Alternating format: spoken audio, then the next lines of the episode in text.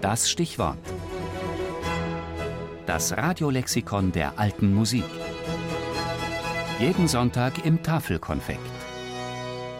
Clarino, die hohe Kunst des hohen Barocktrompetenspiels.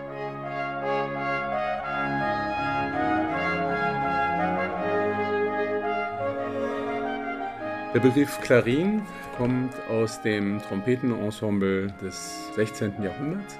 In dem mehrstimmigen Trompetenensemble wurden die beiden oberen Stimmen als Klarin- oder Klarim-Stimmen bezeichnet.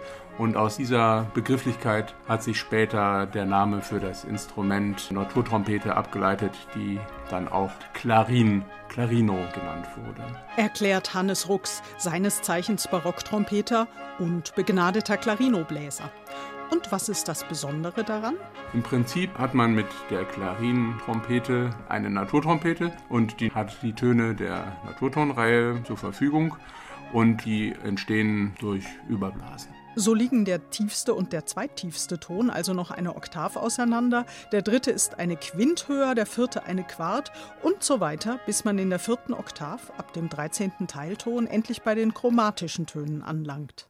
Nur all diese sogenannten Obertöne kommen nur zustande, indem man Blasdruck und Lippenspannung immer weiter steigert. Das heißt auch, je höher es geht, desto diffiziler wird es. Landet man daneben, entstehen peinliche Kiekser. So gab es denn auch zumindest im 16. und 17. Jahrhundert noch einerseits das trompeterische Fußvolk für die tiefen Töne, andererseits die hochgerühmten Klarinbläser für die höheren chromatischen Sphären. Hannes Rux. Die Trompeter, die unten gespielt haben, die auch so lustige Namen wie Faulstimme oder Flattergrob hatten, die waren auf diese Töne spezialisiert. Das heißt, im Prinzip haben die unteren beiden Stimmen immer nur einen einzigen Ton gespielt. Und die Klarinstimmen waren meistens keine notierten Stimmen, sondern haben über dem vorgegebenen Motiv, was meistens in der dritten Trompete, der sogenannten Prinzipale, auftauchte, improvisiert.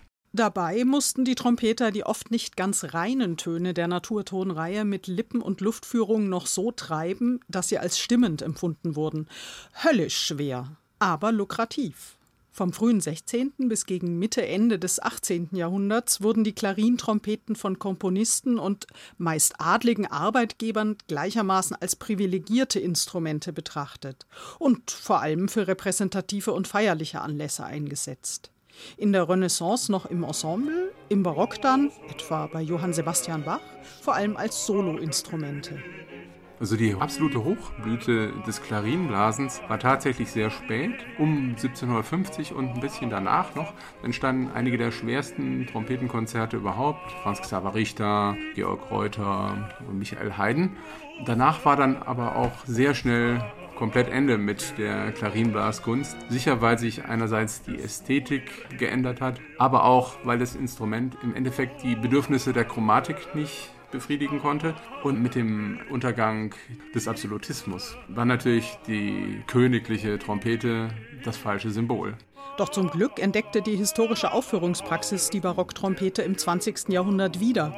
Und inzwischen gibt es auch einige wenige Trompeter, die sie wieder auf höchstem Niveau spielen können. Obwohl natürlich auch bei den Besten der Besten immer etwas schiefgehen kann. Angefangen davon, dass die Kondition für ein Stück nicht ausreicht und man schlicht und ergreifend gar nicht durchkommt oder dass man wirklich einen riesigen Blöckton produziert. Ist alles schon vorgekommen.